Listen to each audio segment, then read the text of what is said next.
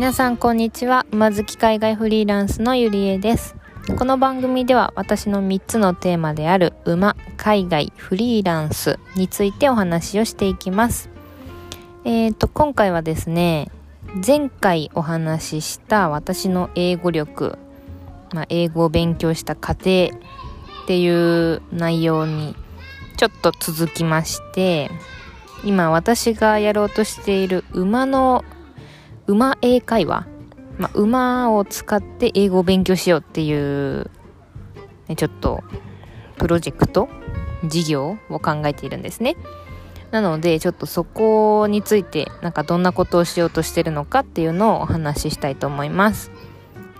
と私が今考えているのはですね英語を話す上で最も重要になる英文法の理解についてですこの英文法の理解っていうのは英語を話す上読む上ですごく大切なことで例えばまあ英文があるじゃないですか。でえっと辞書を使ってそれぞれの単語を調べることは今もうスマホ一つでできますしまあ辞書とかを使えばねそこはまあ誰でもできますよね。例えば RUN が run だからあこれは走るだ。っていうのが分かったとします。で彼が走る。なんだろう。どんな例文がいいかな。彼が走る道をとかにするとしてまあそこのね彼走る道は分かってもじゃあそれがどういうこうルール文法にのっとって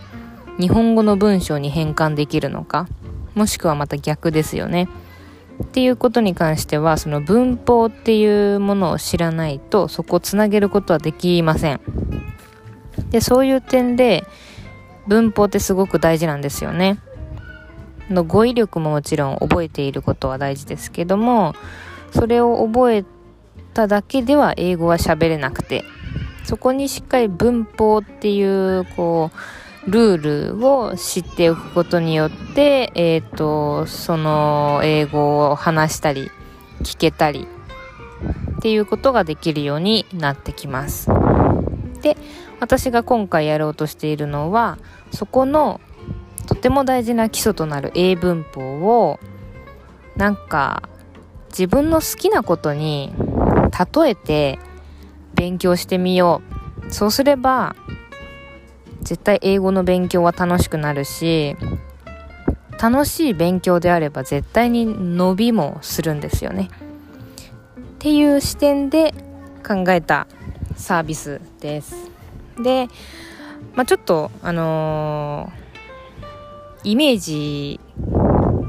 イメージ違い。こう馬英語っていうと馬の専門用語について教えてくれるみたいなイメージをする方もいると思うんですけども私が今回をしようとしているのは馬の専門用語ではなくてまあ会話をするにおいて必要となる基礎の英文法を好きなことで例文作ったり好きなことについてその文法を使って話したりすることによって楽しく身につけましょうっていうものになります。でえっ、ー、とそうですね。例えば皆さん英語の教材とか使うとなんだろう。ジョンはメアリーと先週買い物に行ったみたいな。なんかそういうちょっと定型文って出てくるじゃないですか。でもあれってジョンもメアリーも知らないしなかなかなんかこう頭に入ってきづらい文章ですよね。まあ言いたいことはわかるし例文としては全然あの間違ってるとかではないですけどもやっぱり英語教材って基本的にそういうのばっかりじゃないですか。だと、まあ、なかなかその英語を話すっていうことに相当なモチベーションがあったりとか、まあ、そういう方であれば全然問題なくあの学習できるとは思うんですけどもきっと馬が好きな人にとってはその例文を英語関連とかなんか乗馬クラブでなんか乗馬の予約をする例文とかにしてみるだけでそのイメージできる何て言うんでしょう。映像が違うじゃないですか。例えばなんかメアリーはがホテルを予約する時の状況を英語で言うみたいなのが一般の教科書文法書だとするとそれを乗馬クラブのレッスンの予約にしてみるだけでやっぱりこう意識とか関心の向き方とかって全然違うんですよ。実際にそれを思いついた私自身もその英語は学びたかったけれども興味は動物とか馬の方に向いていてまあ最初はね別々で英文法は英文法でやってたんですけども途中からあの英語の記事を動物の記事とか馬の英語記事を探して読んでみたりとかそういう YouTube を見たりとかそれをなんかこうもう統合し始めたんですよね途中から。そうすることによってやっぱりこう聞けるようになりたいとか話せるようになりたいっていうモチベーションが全然違ってきてそのモチベーションの違いがその英語力の向上において多分すごく重要なんですよ。私そこが私はあのモチベーションが高くなったから今話せるなとも思っていてなので、まあ、そのあたりをちょっとお手伝いするサービスを作ろうかなと思っています。